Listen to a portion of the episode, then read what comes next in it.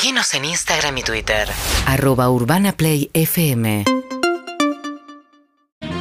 Bien, amigos, 12 menos 10. 12 menos 10. Estábamos charlando con el doctor Mario Alonso Puch, que tenía razón, este, tenía razón Casiari. Una vida Y nombrándolo ahora, mal. ahora viene a visitarnos por primera vez, lo hemos entrevistado nunca en nuestro estudio, nada más y nada menos que Ferran Adrià.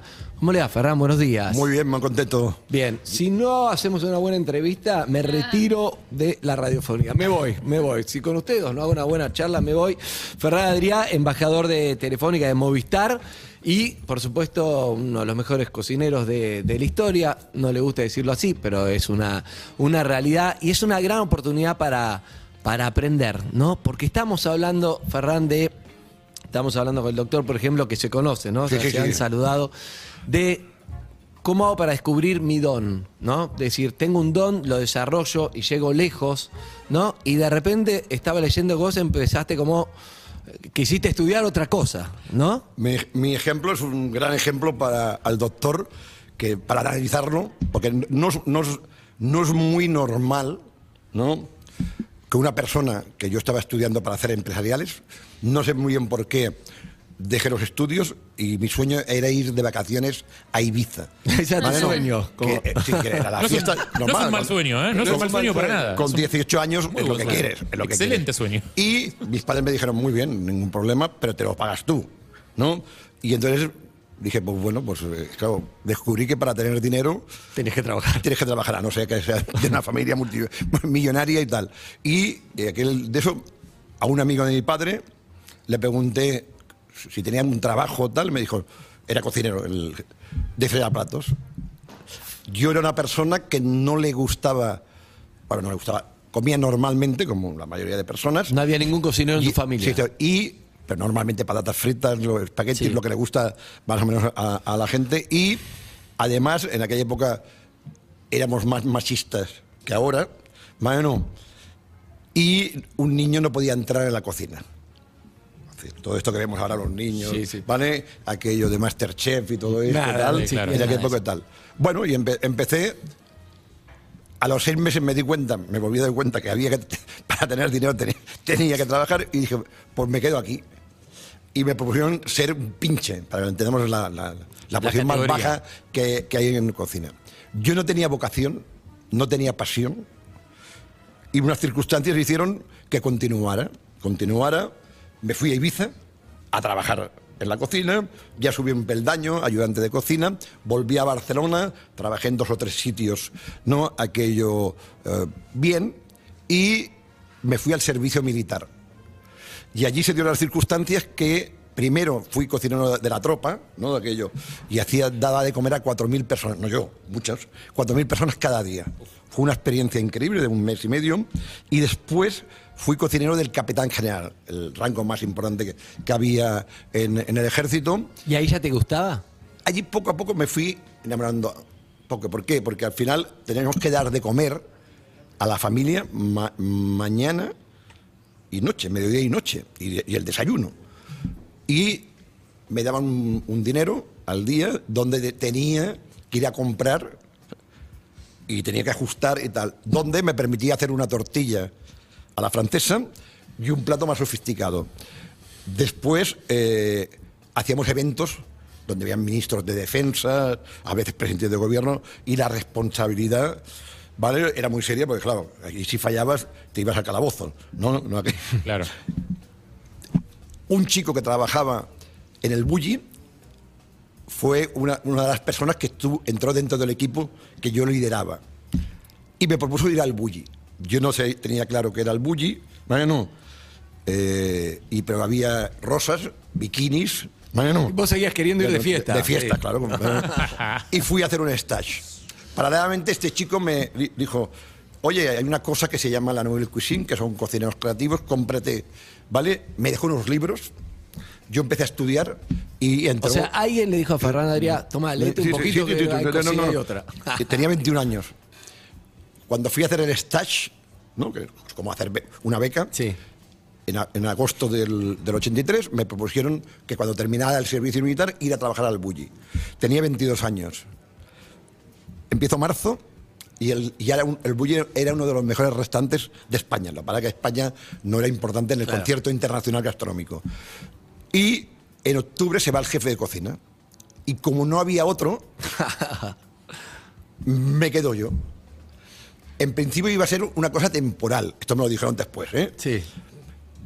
casi consciente. Si yo no era consciente de la responsabilidad que significaba ser el responsable de uno de los mejores restaurantes de España. Y a partir de aquí empieza toda mi carrera. Es decir, ¿Y cuánto tiempo estuviste eso temporal? Eh, estuve, est- no, un año, porque después ya, digo, bueno, este chico no está mal, por- bueno, lo aguantamos. No, no, pero digo, ¿cuánto tiempo estuviste en aguantamos. Ibushi? Entonces, creo que es un ejemplo para que el doctor, para explicar el cómo, ¿no? A veces de complejo son las cosas. Pues claro, Nunca fue tu explica- vocación. No, no, como lo explica, ¿no? Encontrar, ¿no? Tu camino. Claro, yo no lo busqué. El camino me, me encontró a mí. Es un... Bueno, Y de ahí fuiste... Sí, sí, de los- el, el Bully fue Y, por el ejemplo, mejor restaurante del mundo, yo no- y vos si, también. y Si todo. hablamos de creatividad, yo no, me, yo no era un chico normal en los estudios, ¿sabes? No, no era aquello el cum laude, no, no, normal, tampoco era malo, pero normal. normal.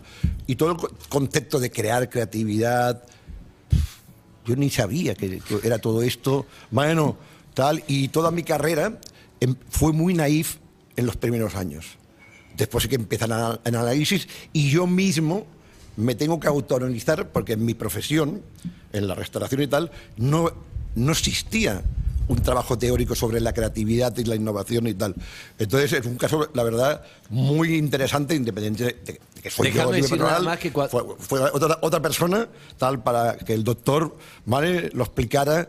Pues mira, esto es posible. Claro, déjame, déjame contarle nada más al que, para el que está escuchando, que claro, tiempo después de, ese, de esa pasantía, lo que sea, no sé cuántos años después, el Bushi y Ferran Adrià se transformó como en una revolución en la cocina, es decir, inventó algo que no estaba inventado, ¿no? Sobre, por eso la creatividad y muchas de estas charlas con la gente de Movistar son sobre creatividad, porque la comida molecular, como con una misma comida hecha de forma distinta y todo lo que se inventó después. Como conclusión me queda que si te querés ir de fiesta, podés eh, terminar en el mejor restaurante del mundo, pero está bueno para, para interactuar, doctor, porque no tenía vocación de cocinero, no le fue pasando hasta que en algún momento la habrá, habrá dicho, ¿qué hago con esto? ¿No? Supongo que eso viene después una segunda parte, pero es un poco lo que hablabas de la vocación lo encontró a él. Sí, yo coincido mucho con, con lo que estás comentando, oh, Ferran, porque efectivamente el camino se va desplegando de una forma misteriosa. Tú intelectualmente no puedes trazarlo, pero si hay algo que se va moviendo y que te va dirigiendo. Y llega un momento en que, bueno, tú eres un verdadero apasionado de la restauración. Y, y claro, toda esa creatividad es una creatividad que estaba oculta y ha empezado a emerger que no hubiera emergido eh, a lo mejor en el sector de la empresa, pero sí en el sector de la restauración, ¿no? Y a mí sí me gustaría, ya que tengo la oportunidad de, estar aquí con Ferran, porque cuando se habla de los grandes cocineros, y obviamente Ferran está entre los grandes, de los más grandes, se habla solo de la creatividad. A mí me gustaría hablar de la generosidad. Es decir, eh, la creatividad va acompañada de la generosidad. Ferran es una persona enormemente querida, no solo admirada por su talento, sino porque ha ayudado a un montón de cocineros. Han compartido.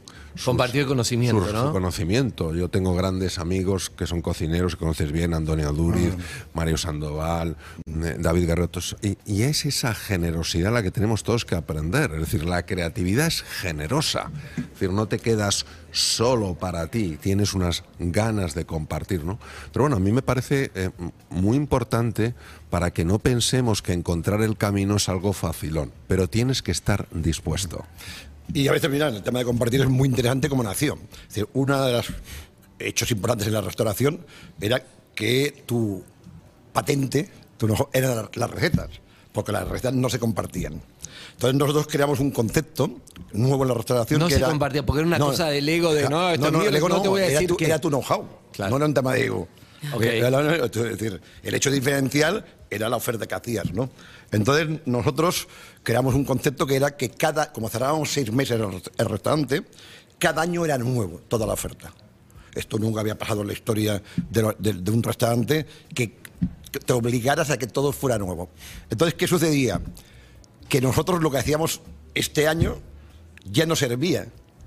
Entonces lo compartía. Exacto. Y a partir de aquí se creó un concepto, se creó el concepto de compartir. Porque nacieron los congresos de cocina. Es decir, los congresos de cocina, como, como- como- puede ser un congreso de, de medicina, no existía. Era algo que no existía porque no se compartía.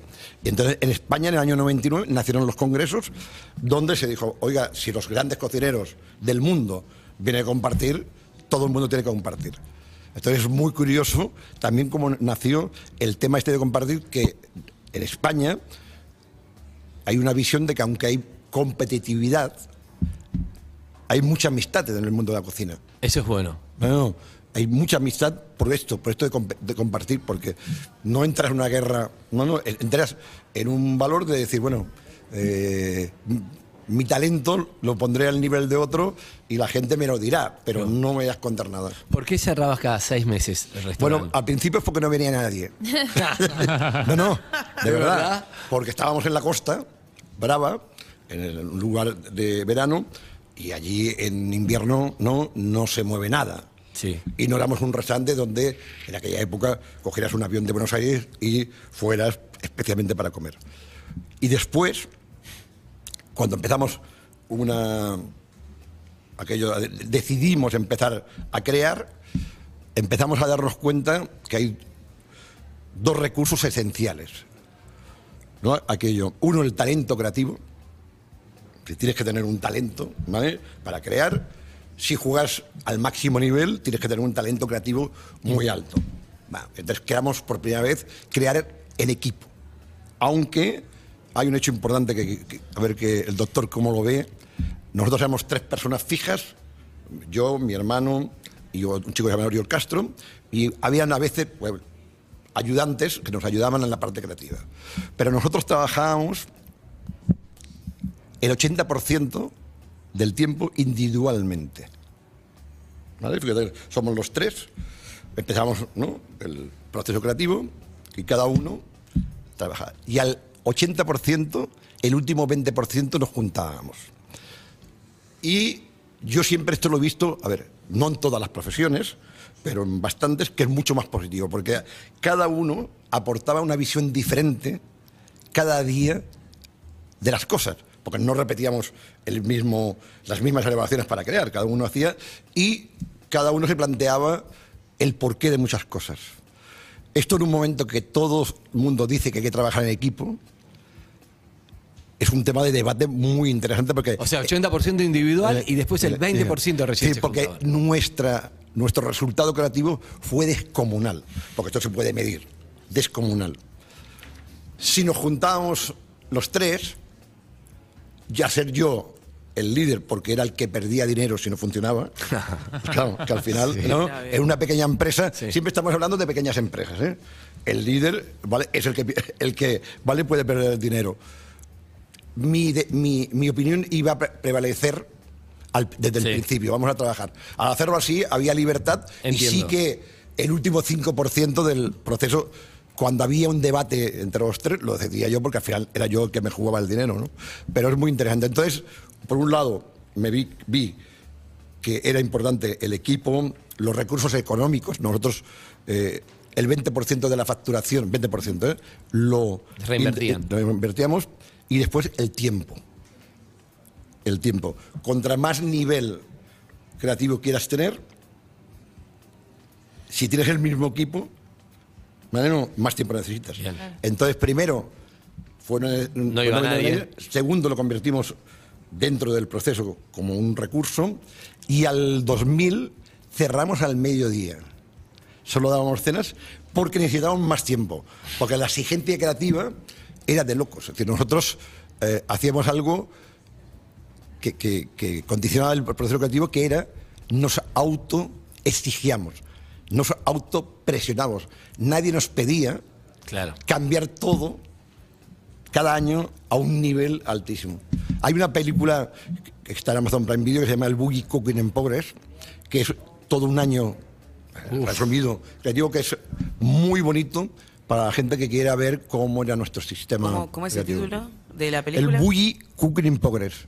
Cooking in progress, claro. Cooking ah, in ok. progress. Ah, listo. Eh, Porque, la, porque la creatividad Para yo tengo un No, no importa si estás en la cocina, las charlas de creatividad son de creatividad. Para que haga una, una vuelta ahí y después seguimos. Sí, Doc. En relación a lo que a lo que ha comentado Ferran, que de entrada me ha dejado un poco un poco desconcertado y me he puesto a, a reflexionar, creo que tiene bastante sentido, al menos para mí desde el siguiente ángulo. Es verdad que cuando se hace un equipo y hay alguien que claramente es el líder, muchas veces uno renuncia a su propia responsabilidad de poner en marcha su talento creativo y toma una cierta posición, entre comillas, de víctima. Él es el jefe que resuelva. Si yo tengo la responsabilidad de buscar un enfoque creativo, ya no me puedo escapar. Claro. Si luego tengo la libertad de poder contar lo que he visto y hay una apertura para escuchar, tiene sentido que se ponga en marcha la inteligencia colaborativa. Entonces, es verdad que hay que tener ojo, el famoso tema del brainstorming, toda entrada brainstorming, sí, pero hay muchos sesgos inconscientes que están limitando la responsabilidad. Cuando a mí, imaginaos que estoy en el equipo de Ferran, me dicen, oye Mario, tú tienes que darle vueltas para hacer algo creativo. Es que la pelota está en mi campo, es que no puedo rehuir de eso. O sea que a mí me parece, me parece muy interesante. Esto va ligado con tener el mejor eh, equipo posible. Es decir, lo creativo, el valor de lo creativo, ¿no? lo que hagas, va a depender mucho del talento creativo que tengas. Yo tenía la suerte de tener dos talentos creativos que hoy en día están considerados de los 10 talentos creativos del mundo, Albert Adrián y Oriol Castro. Entonces era muy fácil. El- a un nivel altísimo de talento creativo, si somos tres, somos muy, somos muy, muy, muy mejores. ¿Cuánto de talento creativo y cuánto de trabajo? Antes hablamos de Messi, ¿no? Y siempre ponemos el ejemplo que Messi practicó mucho el tiro libre para hacer todos los goles de tiro libre. Entonces, Ferran hincha del Barcelona, ¿no? Sí, ya lo sabemos cuánto de trabajo y contame la anécdota. Yo te pregunté si Messi fue a comer a Ibuli porque eh, criándose en Barcelona y sabiendo que llevaba las milanesas de la madre, que no son de Ferran Adrià, pero son las milanesas de la madre a Barcelona porque le gustaba eso. Contame Bueno, anécdota. todo eso. esto es lo que explica siempre el doctor, ¿no? El esfuerzo, la pasión. A ver, depende del nivel creativo que quieras tener. Si hay un nivel muy alto, el concepto de esfuerzo y pasión será por sentado. Es decir, tú no puedes hablar una conversación con un talento creativo. Oye, es que, que tú tienes mucho esfuerzo, ¿no? Haces mucho esfuerzo. Hombre, faltaría más. Hombre, que, que Messi se entrene, ¿sabes? No, es lo lógico. No le vas a decir, oiga, es que no se entrena. Por esto triunfa. Tal. Pero el talento cre- creativo es fundamental cuando tal. Yo creo que eh, ahora mismo de hacer una charla muy interesante con había una persona de inteligencia artificial, ¿no? Y hemos estado hablando de la creativi- creatividad artificial que sin duda alguna va a ser, va a ser se la revolución. Hay que separar lo que es la innovación al máximo nivel en las em- grandes empresas a lo que es en las pymes las pequeñas empresas. El 80% de la economía en España, seguramente en Argentina igual, está formada por pequeñas empresas. Entonces, al 99%, como 99% de las 3 millones de empresas que hay en España, tú no le puedes pedi- pedir el concepto de innovación de una gran empresa. ¿Qué le tienes que pedir? Una actitud innovadora. Tú fíjate aquí, ¿no? en este ¿no? lugar, que tú quieras hacer un cambio, el que sea. Bueno, y que el resto del equipo empiece, uy, no, tal, no me compliques la vida, ya está aquí complicándonos la vida. A que hay un equipo que diga, venga, vamos, oye, ¿cuándo? Lo hacemos mañana, ¿no? El cambio. Si lográramos esta actitud, que yo considero que es una actitud innovadora, sin ser innovación, en toda la población el mundo cambiaría. Pero la mayoría de la gente es No, no- no quiere problemas. Bueno, igual, muy perdón. cómodo. No, no nos corramos del lugar de líder. Hay líderes y líderes también. O sea, a- asumimos que eh, estamos hablando de un lugar de liderazgo donde hay lugar para dejar que la gente se desarrolle. Pero entonces, no es un líder, es otra cosa. ¿Qué es un jefe? Eh, no sé qué es, pero un líder. Porque un el líder, doctor ¿qué no puede explicar. Me gusta- me gusta mucho esta un líder, un líder tiene que ser un líder. Si no, es una persona que tiene una responsabilidad, tal, pero el líder, como entendemos, es el que. Claro, porque el líder a mí me tiene que dar ganas que- de decirle, ver, che, mañana empecemos con el cambio. que- si no me dan ganas. Generalizar a mí no me gusta porque depende tal. Pero nosotros, yo, el 99% de las veces, a veces por un tema, si quieres, memorístico, no lo hago, nunca hablo a nivel personal. Hablo de- no, yo no hablo de mi equipo, yo hablo del equipo. Y yo me considero, ¿vale? Parte. Dentro del equipo. Y dentro del equipo tengo unas responsabilidades Sí, claro. y otros tienen otras responsabilidades. Entonces, el concepto de líder en una pequeña empresa, vuelvo a decir lo mismo, ¿eh? En una empresa pequeña, Eh, sí, claro. Sí, sí, sí. Es que no tenía que existir como concepto. No hay bastantes gente en una empresa pequeña para la idea del líder, ¿vale? No, que tenemos en Steve Jobs, ¿vale? No, se puede aplicar. Es que aquí cuando hablamos de innovación, nuestra referente es... pues, me digo Steve Jobs como podría ser Mark Zuckerberg. Sí, pero, sí, sí, cualquiera. pero perdona, que es que estamos hablando de otra cosa. Estamos hablando de- una ferretería, ¿no? O de una peluquería donde trabajan cinco o Claro, seis personas. claro. en estas cinco o seis personas es que tiene que ser un equipo. Es Claro. aquello, eh, si tú ves un negocio como un sistema, donde todo está conectado, en una empresa de cinco o seis personas, una misma persona tiene que hacer cinco o seis, ¿vale? Tiene cinco o seis responsabilidades que en una empresa grande serían departamentos. Claro. Entonces, E impersonal. se- eh, Uno de los problemas que hay en innovación, nosotros con Telefónica hemos hecho más de 500, 500 conferencias, es que el discurso que se da para una gran empresa, una multinacional, se aplica a una pequeña empresa. Si tú le preguntas al 99% de las empresas, pymes, qué es la innovación, no te van a responder. Si le dices que es buscarse la vida, lo entienden. Claro. Entonces, el diálogo, ¿no? el lenguaje que tienes que utilizar para las pymes es uno de los retos que tenemos todos los que queremos ayudar ¿no? a que haya menos brecha. ¿no? Pero alguien que dice, le pregunto al doctor y a Ferran, alguien que dice, uh, otra vez viene con esto, no sé qué. ¿Yo puedo motivar a alguien o es algo que si no lo tenés, ya, ya está, ya no sirve? O yo puedo decirle, dale, motivate, dale, decí. Yo no puedo hacerte sentir algo que no sentís. ¿O sí? Claro, si trabajas en una caja de un supermercado, tal, por esto ¿vale? es difícil, ¿vale? O reinventas ¿no? el concepto de cajero cajera y pones una discoteca en la caja, ¿sabes? No, y que la gente se divierta, ¿vale? No, y tal, es difícil. Hay trabajos donde no es tan fácil ¿no? motivarte. Hay otros que sí. Y el concepto de equipo y de divertirse y de que a veces hay que poner sentido del humor y a veces ponerse muy serio. Es lo que decíamos. Entonces, el que hace el ser responsable es el responsable de que todo esto funcione. También creo, yo, en, mi, carrera, eh, por el Bulli pasaron más de 2.000 personas, siempre quería que triunfaran. Y siempre que no, les propuse a la gente básica ayudarles a montar un negocio. Sí, yo no quería que la gente se quedara toda, toda, toda la, la vida.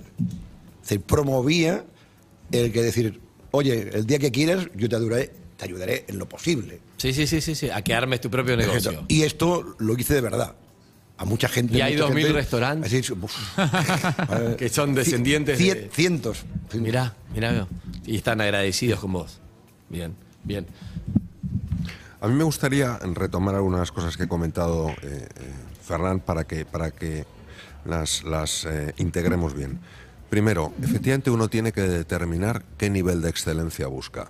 Y si quieres un nivel de excelencia determinado, no solo tienes que tener talento, sino que estar, tienes que estar dispuesto a esa dedicación que de otra manera no sale. Y esto lo hemos visto con Michael Phelps, lo hemos visto con todas las personas. Eh, Messi se entrenan. Número dos, Importantísimo el tema de la actitud innovadora. Si tú no tienes una disposición, no hay nada que hacer. No hay nada que hacer. Entonces necesitamos una disposición innovadora y una disposición emprendedora, estés donde estés. Yo puedo haber echado miles de veces gasolina en gasolineras. Recordaré toda mi vida a dos personas. Eran dos empleados, un hombre en una y una mujer en otra. ¿Por qué?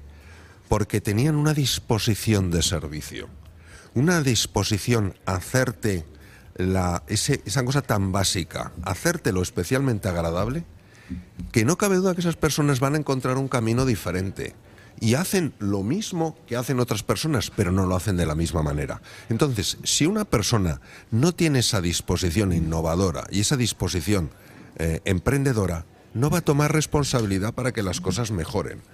Y claro, esa persona tiene que entender que tu obligación no es motivarla, tu obligación es no hacerle las cosas más difíciles, facilitárselas. Pero la motivación lo tiene que encontrar esa persona. Sobre el tema del liderazgo, esto es muy interesante porque si tú dices, un líder es siempre la misma persona, pues claro, ya llega un momento en el que, oye, que decida él, que decida ella. Liderar es un verbo. En un momento determinado yo me imagino que Ferran estaría liderando una cosa y de repente otra persona que en otra cosa a lo mejor mm, ve lo que él no está viendo, lo lidera. Entonces, es un verbo, es liderar, porque si tú le pones, lo, eh, lo conviertes en un título, en ese momento ya parece que el único que puede tener buenas ideas, el único responsable es el líder, la líder. Y sobre el tema que ha comentado de la cantidad de cocineros que han pasado por, por, bueno, por la escuela de Ferran, esa es la razón por la que le quieren tanto. ¿Por qué? Porque tú siempre vas a querer, salvo que seas una persona con mucha problemática interna, siempre vas a querer a quien te ayuda a crecer y evolucionar. Bien. ¿Sabes? Debe haber sido difícil trabajar con vos, ¿no? También. ¿O no? Eh, de- exigencia. depende- depende de la época. Yo te, veo, yo te de- veo con una exigencia a vos, que si vos tenés esa exigencia depende de la vos, época. imaginate. Depende de la época, ¿no? Lo que pasa es que hay que separar en un restaurante creativo lo que es el proceso creativo al proceso de reproducción. Decir, reproducir artesanalmente, pues esto se llama reproducir, no producción, pero sería, es cuando alguien, cuando creábamos un- una elaboración, una receta, esto se trasladaba al equipo, ¿no? Que lo reproducía. Entonces, yo aquí participaba de una manera que era controlaba a los que controlan Claro, sí, y sí. dejaba mucha libertad, mucha libertad a los responsables. Bien. Pocas veces, es decir, yo, yo eh, le decía a alguien, a, a alguien que estaba en el equipo, algo, se lo decía a los responsables. Es decir, si había una bronca, si había no algo que no funcionaba, se lo decía al responsable para que el responsable se lo dijera, tal, respetaos mucho, ¿no? L- el liderazgo, ¿no? de los responsables de cocina.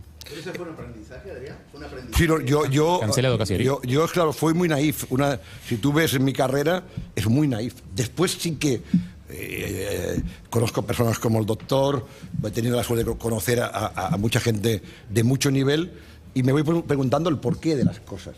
Decir, al final, mi manera de enfocar la creatividad es el porqué, el porqué, el porqué. Y descubro que contra más conocimiento tenga, menos me manipulan. Y si no me manipulan, tengo libertad. Entonces, claro, es muy importante en algo que hacemos cada día, que es comer. Y hay cosas muy sencillas, muy sencillas, que no nos lo planteamos. Por ejemplo, algo que explicamos en todas las conferencias. Una naranja, ¿para ti es natural? Sí. Vale. ¿Qué es una naranja? Un ser vivo. Una naranja está viva cuando está. Y los seres vivos, ¿quién los, quién los estudia? La biología. ¿Estamos de acuerdo? Sí. ¿Qué dice la biología que es natural? ¿Qué dice? Lo que está vivo, lo que tiene no, vida. No, no. No, lo que está en la naturaleza. Lo, Ma- ma- lo que no es fabricado por, lo por el la hombre. na- naturaleza. ¿Las naranjas están en la naturaleza? Supuestamente sí. ¿Como un huerto?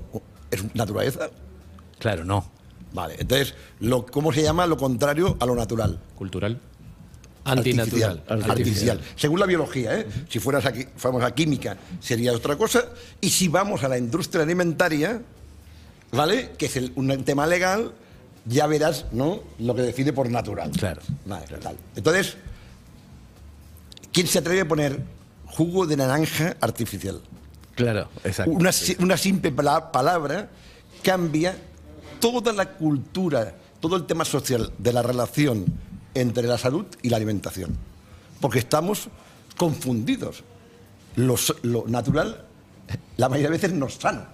De la naturaleza podemos utilizar poquísimos, poquísimos, ¿no? Plantas, poquísimos animales y tal. Esto, esto que es muy simple, cambia, cambia la manera de, de enfocarlo. ¿Qué es tradicional y qué no? Claro. Unos espaguetis napolitanos tradicional argentino. No, claro. ¿Cómo que no? Sí. Una, espaguetis napolitanos Sí. tradicionalmente argentinos como, cons- como, como consumo. ¿Cómo como consumo? No, Sí. por toda la inmigración Ah, que vino porque acá. viene ¿Qué es- los, no, no, no, no, viene ok, los ok, italianos. no, no, no, está bien. ¿Qué es tradicional? Claro, ¿qué sería para nosotros la No, tradicional? no, no, no. Es decir, cuando, esto el doctor lo puede explicar, cuando queremos hacer análisis tenemos que ser lo más objetivo posible. Porque si entramos con las metáforas, tal. Es decir, que hay un que es tradicional, entendiendo que hay gri- grises, ¿eh? pero hay un blanco y un negro, tal. ¿Qué es para ti tradicional? ¿Qué, qué es tradicional? Pero no pero para ti. Que es tradicional. Dentro de la gastronomía, lo que se come No, habitualmente. bueno, sí, la gastronomía. Lo que se come hab- habitualmente. Es decir, que una hamburguesa es cocina tradicional argentina. Debería serlo. Es, yo no sé para qué tiene napolitana, Sí. Ok. ¿vale? Entonces, esto es una ma- manipulación porque si tú vas, por ejemplo, vas a España y comes tres tapas de las más comunes que hay, una croqueta, dirás que es española, es francesa. Ajá. Una ensalada rusa es, rusa creada por franceses. Y unos calamares a la romana no son de Roma, pero la fritura es de origen portugués. Entonces, ¿para qué sirve esto? Libertad. Uno de los platos populares, que no es lo mismo que tradicional, populares actualmente, que más se consumen en España, no es aquí, es el guacamole. Si se come mucho más guacamole, seguramente, que cualquier plato tradicional español. ¿Esto qué te hace? Libertad. En que cuando tú haces unas ostras con fruta de la pasión, en vez de poner el limón, no lo ves raro. Claro. Claro, ¿Qué pasa? Que para el consumidor, claro, va a ser nuevo y le va a chocar. Para el que crea, tiene que saber que esto va a chocar. Entonces decides si lo das o no lo das. Depende del nivel de restaurante creativo que quieras, que quieras tener, si qui- quieres que haya una provocación o no. Entonces estos dos, dos palabras que, o dos términos que son muy sencillos, es, es lo que me ha hecho llegar yo donde he llegado. Junto con una capacidad creativa, porque es que esto no. no- Claro, tal, sin duda. pero en mi caso, en mi caso, he hecho de este conocimiento un arma creativa. Y también es importante el que, qué tipo de conocimiento yo tengo que tener de otras disciplinas. Por ejemplo, el 99,99% de los cocineros hace 15 años no sabíamos qué era la ciencia. Yo empiezo a trabajar con científicos sin saber qué era la ciencia. ¿Sabes? No, es algo increíble. Y ahí, ahí Y nace empiezo- la entonces, cocina. entonces, claro, tengo la suerte de, de- de trabajar con científicos, de oír a muchos científicos, de ver universidades y entiendo qué es la ciencia. Y me doy cuenta de que yo no puedo ser un científico en la cocina. ¿Por qué? Porque no puedo, tengo el tiempo necesario, más no, ni los recursos para que cada planteamiento que me haga lo haga una visión cien- científica. ¿Qué hago? Busco los mejores especialistas, Y ahí es donde volvemos ¿Eh? al tema de Pero, claro, y delegar, pero, pero etcétera. como empiezo a comprender más o menos qué es la ciencia y tal, tengo un diálogo entendible. Claro. Tal. Con un neurocientífico, igual, pues yo he escuchado mucho y sé hasta dónde puedo llegar, pero si me hablan de los procesos cognitivos básicos y complejos, hasta aquí llego y esto es muy importante. ¿Conocéis los dos cuáles son los procesos cognitivos básicos y com- complejos? No, yo no tengo ni idea de nada. Yo no sé decir que no sé, así que puedo arriesgar. Ah, ahí está. A mí me da A ver, miedo, a mí me da miedo Esto es muy- reprobar esto- no sé qué. Esto, esto es muy, esto, es muy, esto es muy sencillo, lo vamos a explicar y después el doctor que haga una visión más, más aquello científica. Dale. Tú me estás mirando, ¿no? Sí, Estás poniendo atención mucha, y concentración. mucha. Hay una persona allí que está pensando, mira, la, se- la señorita Sí. no está prestando ni atención ni concentración. ¿Y? ¿Qué significa? Es muy Que no- joven. No sabe de No qué estamos hablando. estamos hablando, sí. Vale, es decir, que la atención concentración es necesaria. Sí. ¿Me estás viendo? Sí. Bueno, pues hay un proceso, ¿vale? De los sentidos, la vista, y me estás oyendo, que a través del cerebro es la percepción, que el doctor nos podía explicar cómo funciona, que es una maravilla en una centésima de segundo. La conexión. Sí, vale. Tú y yo hemos estado juntos, Sí. con el doctor también. Hay una memoria. Con él creo que no hemos Nunca coincidido. lo presenté porque entró y le- casi No hemos coincidido y, por ejemplo, él no sabía que, o si se habéis dicho que yo hablo muy rápido, tal. Bueno, una serie de características que hace que, que si me conocéis, pues ya eso de otra manera. Sí. Estos son los complejos, hay los básicos. Complejo. Tú eres muy inteligente, piensas, pensamiento, es decir, inteligencia, pensamiento y lenguaje, te puedes expresar. Y hay un, un proceso que los profesionales como el doctor, hay un debate qué papel tiene el aprendizaje, si es un conjunto de todos proce- procesos o se da como un proceso complejo. Esto lo dejo a los profesionales. Bueno, yo lo que aprendo lo pongo ahí y tal. Todas las acciones humanas parten de esto.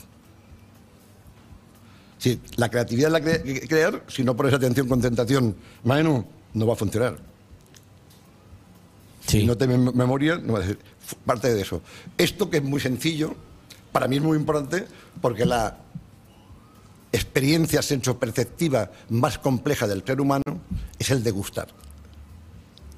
No hay ninguna experiencia tan compleja como sentarte a la mesa y que los inputs, ¿vale? Por los sentidos, la vista, olfato, el tacto, el gusto y el oído, porque una conversación a través de la comida es maravillosa.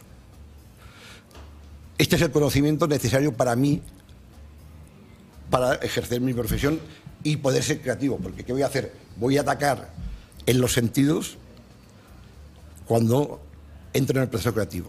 Entonces, muy interesante, es muy interesante cada persona de cada profesión qué conocimiento fue de su profesión y de fuera tiene que tener. Todo lo que es transversal, lo que no tiene que ver específicamente con la profesión, sino con los costaditos. Eh, yo, yo me fascina cuando eh, estoy con un artista, un pintor, un tal, y un científico. Es, bueno, para mí es el aprendizaje eh, más importante que puede hacer eh, aquello una- un ser humano. Artista, científico. La ciencia es lo que te dio la parte que faltaba a la parte que ya manejabas, que era obviamente la cocina para la- lo, lo que fue la cocina molecular. No, no, no, no, no. La ciencia es como la innovación. En tengo- general. yo tengo actitud científica. Ok. Ya pero no soy entendí, ya científico. entendí. Tengo- Tengo actitud de orden, Claro. de preguntarme por qué las cosas, de un cierto método científico en mi trabajo, muy amable, Bien. muy light, porque no tengo tiempo ni recursos. Tal. Entonces, eh, yo siempre, eh, cuando me piden consejo o me piden opinión, hay cinco o seis disciplinas, gestión, empresa- gestión empresari- empresarial, ingeniería es importante, filosofía, arte y ciencia, que tienes que tener una noción, si el doctor tiene de ciencia un 100, yo con un 10% tengo bastante, porque no puedo llegar, no, no- no soy un especialista. Tal. Entonces, eh, para mí, esto me ha marcado mi carrera, lo que no significa que haya, haya que Claro. así. Eh, ahí veo que el doctor anotó un montón de cosas para ir cerrando. Sé que se, se tienen que ir. Los dos, él se va, los dos se van, se van de la Argentina, tienen otras cosas, pero no me gustaría cerrar con ustedes dos sin antes preguntarles, bueno, el doctor puede meterlo en lo que, en lo que tiene anotado. Un consejo, pero no para, para alguien que cocina. Estoy hablando de un consejo para la para cada uno que esté escuchando en lo suyo, en su trabajo, en su creatividad, en lo que sea, para mejorar, para pasar a otro nivel, en una innovación personal, para ser más feliz haciendo lo que hace. De toda esta charla que tuvimos, ¿qué le podemos aconsejar? Si querés empezar, doctor, porque tenés anotado muchas evoluciones de él. Sí, pero como el tiempo es escaso, pero yo creo que ha dicho cosas muy, muy interesantes. Eh, por ejemplo, la creatividad es disruptiva y no a todo el mundo le gusta la disrupción. Y, y respecto a una frase, pues una que dijo el, el gran escultor Michelangelo Buonarroti, la mayor desgracia de un ser humano es que apunte bajo y le salga bien. Yo creo que ese es el, ese es el gran problema. Hablaba Ferran de la importancia de la atención. La atención es probablemente la función cognitiva más importante que hay. La memoria depende de la atención. Es una red que se llama la red ejecutiva central la que se activa, manejas más datos, ves más cosas. Eh, si estás atento, piensas de una manera diferente a si estás distraído, etcétera, etcétera. ¿no? Pero yo creo que muchas veces mm, vivimos vidas de callada supervivencia y no estamos aquí para eso. Estamos aquí para tener un espíritu pionero, por lo menos una disposición a desarrollar ese espíritu pionero emprendedor, una disposición a crear e innovar, porque es lo natural en el ser humano. El ser humano por naturaleza es creativo. Lo que pasa es que muchas personas se creen que no lo son y al final esa creencia tiene más eh, poder que la propia realidad. ¿no? Entonces yo creo que yo terminaría con eso, que no tengamos miedo ni a pensar en grande, ni a sentir en grande y por supuesto que no tengamos miedo a vivir en grande. Me gusta. Ferran, Yo, eh, muy simple, que piense la gente y se pregunte el porqué de las cosas para poder dar una opinión.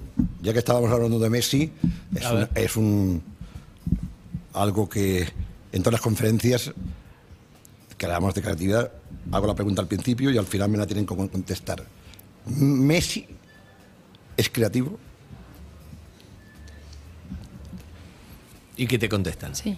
No voy a dar, vale, no, no voy a decir, pero creo un debate fantástico en algo, ¿no? Que das por sentado y que cuando empiezas a, A profundizar. a profundidad dices, a ver, a ver, qué diferente hay entre talentoso y De lo creativo, y tal. Y es muy, muy, muy interesante. Mi opinión es que es Dios. A partir de aquí, Dios, Claro. Dios es creativo. Dios es creativo, ¿sabes? No.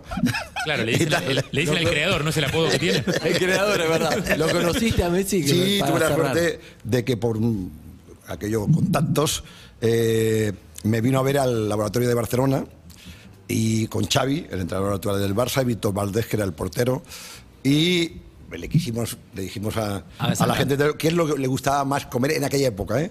Estoy hablando del 2011, ¿no? A ver, estaba Guardiola aún Sí. en el Barça, 2009-2010.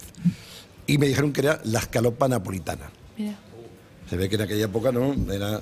Claro, entonces eh, con, con Albert y con Oriol, digo, hostia, claro, tenemos que hacerle ¿Cómo lo la mejor, la mejor, no se trata de hacerle algo creativo, sino como algo que ha comido toda la Milanesa vida. napolitana. Vale, no, le tenemos que hacer la mejor escalopa napolitana que pueda eso. Y Claro, fue muy estás compitiendo divertido. con Celia. ¿Eh? Estás compitiendo con Celia. La y, fue- y fue muy divertido porque lo hicimos juntos. En la cocina. Ah, él Con aportó. Tal. Sí, sí, estaba viéndolo tal. Y fue una, una experiencia inolvidable pero para mí. Eso, yo soy un, hi- un hincha ¿no? Terrible de, de- de Leo. Y fue muy interesante porque mucha gente me había dicho es que Leo no habla, Mariano es muy callado y tal. Y allí yo se lo pregunté, Mariano, aquello cuando ya tenemos una cierta confianza, porque durante de eso estábamos hablando normal. Es un chico normal. Que si le interesa habla y que si no, no. Claro. ¿Vale? bueno, como normalmente hacemos, ¿no? La mayoría de personas, ¿no? Y tal, y entonces eh, fue un- es una de las de los días ¿Y le gustó? maravillosos. Sí, sí, sí, y además se grabó porque había una idea tal y yo no tengo no tengo eh, esta- este, este vídeo, pero pero es fantástico, fantástico. Bien. Ahora que suena fuerte, ¿eh? La vuelta a Barcelona. Y no se sabe. Bueno, estaba leyendo, Eh. estaba leyendo, la verdad es que yo como culé ligeramente informado, ¿vale? Por me ha extrañado la noticia de hoy. Mucho. hoy, es de hoy.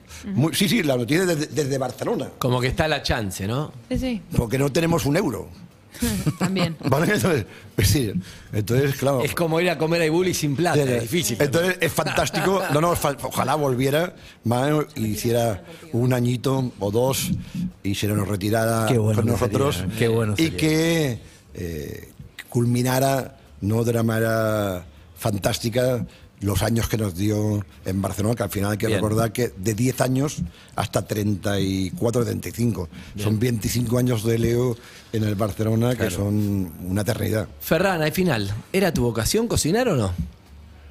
No, yo quería ser Johan Cruyff en aquella época. no, en aquella época no Vos te querías ir de fiesta, No, no, no, ¿no? no, olvidemos no, cómo no, empezó no. todo esto. En la época que no la estaba tensión venía no, de ahí, de no, querer no. irse de fiesta. A Johan Cruyff le gustaba la joda. Adrià, Mario Alonso Puch, la verdad, tenías razón, era Puch. Era Puch. Cassiari, que ahora lo vamos a presentar. Gracias por haber venido, ¿eh? un placer, de verdad. Muchas enorme. gracias. Gracias, doctor. Gracias al otro doctor. Y bueno, continuamos. Todavía tenemos el cuento de Cassiari Sí. con lo que hablamos a la mañana. Funciona como un plato de ingredientes que todos los temas que fuimos tirando se retiró dos horas, vuelve y nos escribe. Ahora nos da, nos devuelve un cuento. Así que muy parecido a la cocina. Muy En parecido. instantes, veremos si sos Ferran Adrià o quién sos. No, no, no. no. Seguinos en Instagram y Twitter. Arroba Urbana Play FM